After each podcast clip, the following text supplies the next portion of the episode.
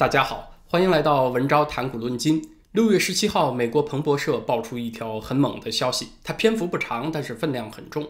就说习近平已经对刘鹤委以重任，由他挂帅来领导中国的第三代芯片、第三代半导体的研发工作。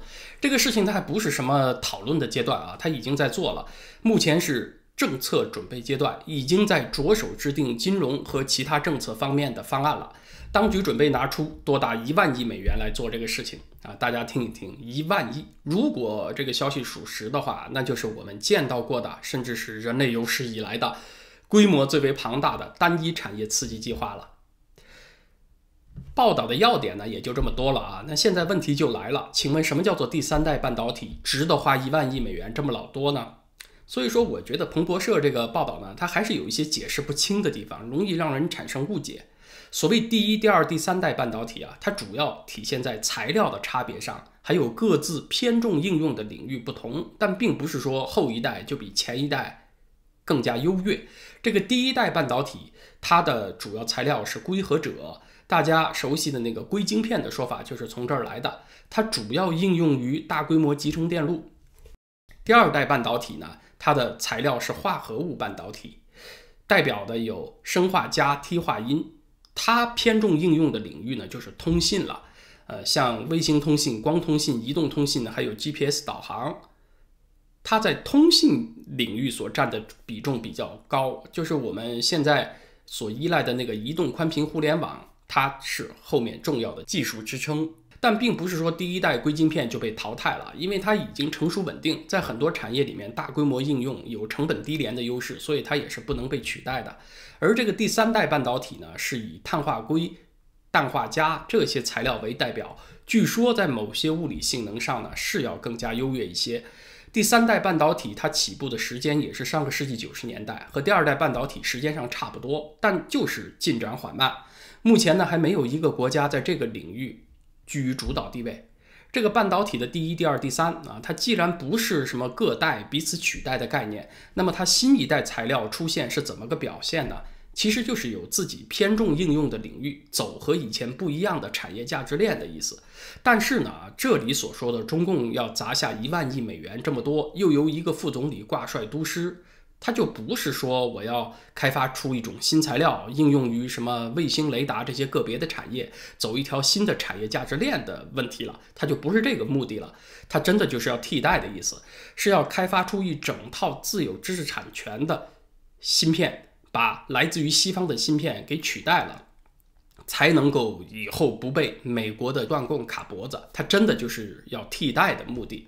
其实呢，也就是前段时间舆论讨论的很热烈的，中国要开发纳米碳基材料取代传统的那个硅基芯片材料的意思。但是呢，这个技术上的辨析不是我们今天的重点啊，我们只是讲出它就是一个取代、建立一套自己完整的这个知识产权芯片体系的意思。我们主要呢还是来看这个消息的政治和社会意义。其实简单一点说吧，这就是一个超大规模的弯道超车计划啊！反正西方国家在这个领域目前没有花很多精神嘛，没有人居于特别领先的地位。行，那我就一脑门子扎进去，成败在此一举啊！习近平就 all in 了，就梭哈了的意思。我们从常识出发，以欧美雄厚的技术基础，长期在碳基芯片这个领域没有突破，它不会是偶然的。要不然就是技术方面的原因，确实有一些难关比较难攻克；要不然是成本方面的原因，就是说你这个碳基芯片虽然能搞出来呢，但是成本上不合算，它的造价太高，市场不接受。呃，我们从一般经验出发，这两个瓶颈当中至少应该有一个。那么现在习近平看到这是一个巨大的空当，一脑门子扎进去，投入上万亿啊，计划投入啊上万亿美元这么多，它就有巨大的风险了。现在还不知道刘鹤这个方案怎么定啊？具体这些资金从哪儿来？从过去一般的经验出发呢，大概会有这么几个来源吧。一部分钱来自于财政啊，也就是中国纳税人的钱。这些财政上的钱，你如果花在别的方面呢，会有别的方面的收益。比如说花在医疗保障方面，花在免费教育方面，那普通人都可以受益。甚至疫情期间，你干脆就给老百姓发了。大伙儿直接分钱啊，多少也能赚个好感，买个稳定。但是你花在风险极大的科技创新方面，要不然创新失败，或者创新出来的成果市场不接受，那这些投资就全都算打了水漂，收不回来了，连个好感也买不到。另外一部分资金来源呢，它肯定会来自于国有银行的政策性贷款。那这也涉及到你创新能不能被市场接受，你这个贷款能不能顺利回收的问题，那才能够保障银行的呆账坏账不增加，维护金融稳定嘛。那我猜想呢，还有一部分资金，刘鹤会尽量动员民间资本加入，类似于科技版的公私合营二点零啊，呃，所谓的混合所有制，建立国有控股的芯片企业，逼着民营企业出钱当那个所谓的股东，没有任何表决权的冤大头。此外呢，还会加上一些政策优惠了，使用土地的价格优惠，多少多少年免税之类的。呃，所谓免税啊，其实也是全体中国人买单，因为你给一部分企业免税，但是呢，其他纳税人的税也没少交啊，它其实没有起到整体削减政府开支的作用。所以，政府主导的某个产业创新是有巨大风险的。习近平推出这个超大号的弯道超车方案，由他的发小刘鹤挂帅。冲什么来的呢？其实它就是针对美国刚通过的那个创新和竞争法案来的。这个法案呢，它的目的是为了加强美国的科技优势，应对中共的挑战。它其中包括了两千五百亿美元的产业刺激计划，五百多亿美元是专门拨给半导体和芯片行业的。上个星期呢，我刚给自由亚洲做了一个评论。就谈到中美的科技竞赛会不会走到美苏军备竞赛那条路上去？你还别说，就走到那条路上去了。其实美苏军备竞赛，导弹和反导那也是科技竞赛嘛。所以你看，习近平马上就中计了。美国这个创新与竞争法案，就像当年的那个星球大战计划刺激到苏联一样，这回也刺激到习近平了啊！一看美国人啥要出手和我拉开差距，那还了得？我也赶紧加码跟进。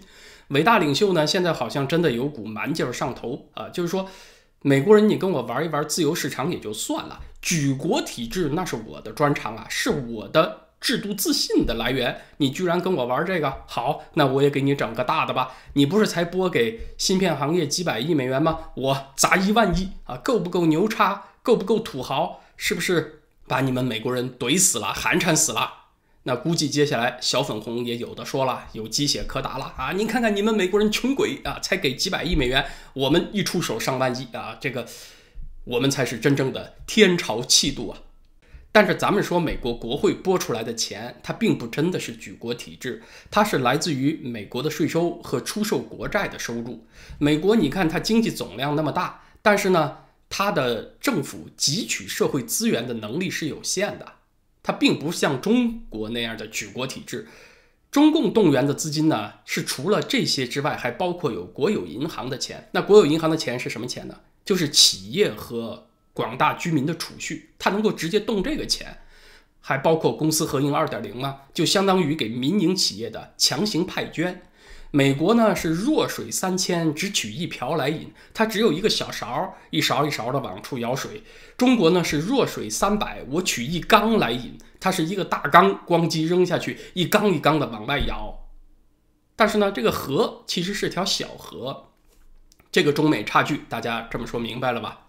那上个星期我回答自由亚洲问题的时候呢，是说，其实我从心里对美国国会通过的这个创新与竞争法案呢是有点意见的，是不太喜欢的，因为我一贯是不赞成直接用纳税人的钱去投资风险特别高的创新事业，它应该是由创新人、企业和风险投资人他们攒到一块儿啊，自己去琢磨、去互动出一套体制出来。资金呢是应该来自于市场的筹集，不管成功还是失败，风险由这个参与者自己负责。政府起什么作用呢？就是在他们之间撮合一下，开几个 party，让他们互相认识，然后给点什么税收方面的抵扣优惠啊，也就差不多了。不要直接花纳税人的钱。但是现在看起来呢？这作为一个激将之法、诱敌之计，美国这个创新与竞争法案还是挺管用的啊！所以你看，一抛出来，一尊就上钩了，就跟进了，就梭哈了。目前这个芯片产业的现状，它主要是量的问题，还不是质的问题，就是各大芯片厂商产能跟不上，订单积压。那这个时候，哪个国家能够率先扩大产能，就能够取得更高的市场份额啊！当然，你制造出来的产品呢，也不能那么贵。价格适当吧，性价比比较适当，就能够占有更多的市场份额。你的市占率一上来，收入不就上来了吗？就会有更多的科研经费投入新产品，就能够提高芯片的技术水准。所以说，理想状况下，一个好的产业政策呢，就应该促进优势的自我催化。政府主导的产业投资，它主要是对于产能扩张比较见效，对于创新呢不那么见效的。不管是对于中国还是美国，我想都是这个结果。但是目前的矛盾焦点就是缺量嘛，美国缺产能，中国缺创新。所以中美虽然各自有所谓半导体的产业刺激方案，但是风险相差很大，中国这边风险高太多。啊，那可能有朋友说，难道政府主导的产业创新就没有成功的例子吗？也不是，也有。代表性的就是二战期间美国那个曼哈顿工程搞原子弹和阿波罗登月计划，为了早于希特勒搞出核武器，美国曼哈顿工程从一九三九年开始啊，一共雇佣了十三万人，耗资二十二亿美元啊，其实也不太多，相当于二零二零年的也就是二百五十亿美元，终于在一九四五年成功了。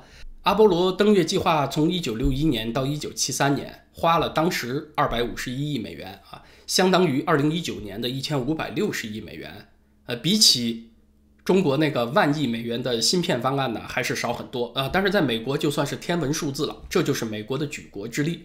这些项目呢，确实是完成了，但是大家一定要注意啊，这些成功是有苛刻条件的。首先就是这些领域，核物理领域和航天领域的顶尖头脑早就已经在美国了，人家高手早就在民间了，政府呢只是把他们找出来组队，交给一个任务完成而已，政府起这么一个组织者的作用。二战期间，可以说除了还在纳粹德国的，世界其他地方最顶尖的核物理大牛都在这个曼哈顿工程里面了。什么奥本海默、费米、波尔、费曼，哪个不是名满天下的大牛啊？这个曼哈顿工程说花了当时二十二亿美元，其实用在科研上的只有百分之十，另外百分之九十花在哪儿呢？是修工厂、提炼核材料，是花在这些事情上。这些事情超级烧钱，因为当时没有商业应用价值，它就不会有私人公司和私人银行愿意承担，只能由政府来出钱，那就适合政府来做。那么今天中国缺的它不是钱呢，是这些顶尖的头脑，是基础上落后啊。中国现在有这个半导体领域的什么奥本海默、费米、波尔这些人吗？没有嘛。另外，这个曼哈顿工程和登月工程。它没有被市场检验的压力，它不用从什么投入产出比这些角度做财务上的衡量，它就适合政府来干。就是说，原子弹和登月飞船你造出来有就行了，有就是成功啊，然后放在那儿，按照科学家圈子的那个节奏慢慢去优化它、改进它啊。它不是说要推向市场的，这个原子弹你也不能卖啊，所以它不做成本利润的核算，这事儿呢就适合政府来干了。那芯片完全就是另外一个故事了。你为啥要研究碳基芯片呢？你研究碳基芯片是为了大规模生产，大规模生产是为了提供给什么手机厂商啊、电子器件厂商，他们使用替代美国知识产权的芯片。要知道，你搞出来不是目的啊，它不像那个载人登月和原子弹搞出来就是目的啊。你芯片你搞出来不是目的，目的是替代啊。既然是替代，它就必须要由市场来检验。哦，你说你的造价比别人高一倍，性能比别人低一倍，请问你搞出来有啥意义啊？你这搞出来跟没搞出来一样嘛？因为市场不接受，没人愿意用嘛。可能有朋友会说啊，咱们中国有一招叫内循环，政府可以强制这些使用芯片的国内企业购买国产芯片，高价买高价卖不就完了吗？又强制高价卖给中国的消费者，只能用啊这个国产芯片的手机。呃，你要真这么干的话，那就是乱上加乱了。你这违背市场基本规律的事儿，肯定是干不下去的。要这么干，等于就是取消市场，那么厂家和消费者全都躺平装死啊！这个厂家三天两头的给你闹事故停产，消费者我也不买。那么最后，为了不让整个中国电子产业破产，造成更加严重的失业和银行坏账，你再不情愿，最后你还得买外国芯片。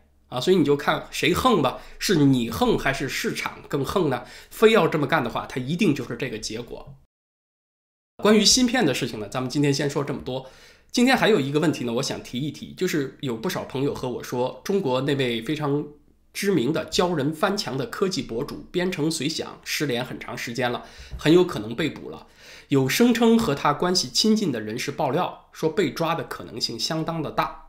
边城随想这个人呢，我确实是不太了解，因为他写的文章啊比较技术硬核啊，呃，可读性差一点。对我来说，可读性差一点。而且因为我肉身翻墙已经很多年了，没有这方面的需要嘛，所以就关注的少。只是听朋友们说到，他对于教大陆网友安全翻墙，还有传播民主自由的理念做了很多事情，而且人家也不是单纯的科技博主，对于很多社会问题有深入的见解。那我觉得，确实对于这样的朋友陷入危难是应该声援，但是难在他十几年来一直都是匿名，没有人知道他的真实身份。那么，即便有新人想向什么人权机构、国际组织、西方政府提出呼吁啊，也很难。就包括爆料人自己也没有透露身份，那也没有办法通过间接的渠道去考证编程随想他的身份。当然，我这里倒不是鼓励这个知情的网友或者他本人的家人就曝光自己的身份啊，我只是讲一个现实的困难。在七一中共百年党庆之前，很明显，当局加强了对于异议人士镇压的力道，编程随想是其中的表现之一。刚刚呢，香港也发生了啊，苹果日报的编辑部被香港警方突击搜查，扣押了五名高管，还逮捕了副总编，它都是这个气候的反应。编程随想他的十多年隐身被迫，会有什么样的后果呢？这是很多朋友所担心的啊，就是他接下来的遭遇。中共当局接下来会对边城随想所做的，我想会在这么几个选项当中。第一呢，就是强迫他上电视认罪，然后重判，给广大翻墙网友最沉重的恐吓，达到这么一个效果。如果这件事情发生的话呢，我估计会发生在七一之前的可能性比较大啊。职能部门呢会以此作为对建党一百周年的献礼，好像破获了一个什么重大案件。第二种可能性呢，就像有些国家对待黑客一样。强迫他和政府合作，让他的技能为政府所用。这种人呢，被称之为白帽黑客。编程随想，由于他长期钻研网络封锁的漏洞，相当于一个系统检查员了，所以当局想强迫他合作，这种可能性也是有的。第三种可能性啊，也是很多朋友非常担心的，觉得他反正也是像那个电影《威兹特工队》里的蒙面侠一样，没人知道他的真实身份，是不是当局干脆就把他弄死了事了呢？那我觉得这种可能性虽然有，但是相比起来还不那么大，因为中共要真的威逼利诱不成，在对边城随想最后动手之前，也会报道出来说自己破获了一个大案啊，把这个边城随想的价值最后利用一遍来恐吓别的人啊，所以不声不响的直接杀人灭口这种可能性相对比较小。当然呢，我也希望边城随想能够平安。对于想帮助他的人呢，也需要给国际社会一些更加具体的线索。今天的时事话题呢，咱们就聊到这儿。明天星期六，在咱们的会员网站文招点 ca 上，是道理博士带来的节目。最近有一个华裔的叫西的女士啊，可能她是来自于西安，在网络上火了，因为他在维吉尼亚州劳登县教育委员会的会议上。非常激烈的抨击左派推行的那个批判性种族理论，引起了很多共鸣。那这个批判性种族理论，它问题出在哪儿呢？又会给世界带来怎样的危害呢？明天道理博士在会员网站上来聊，在 YouTube 文昭谈古论今这个频道，咱们下个星期一再见。祝大家周末愉快，谢谢大家。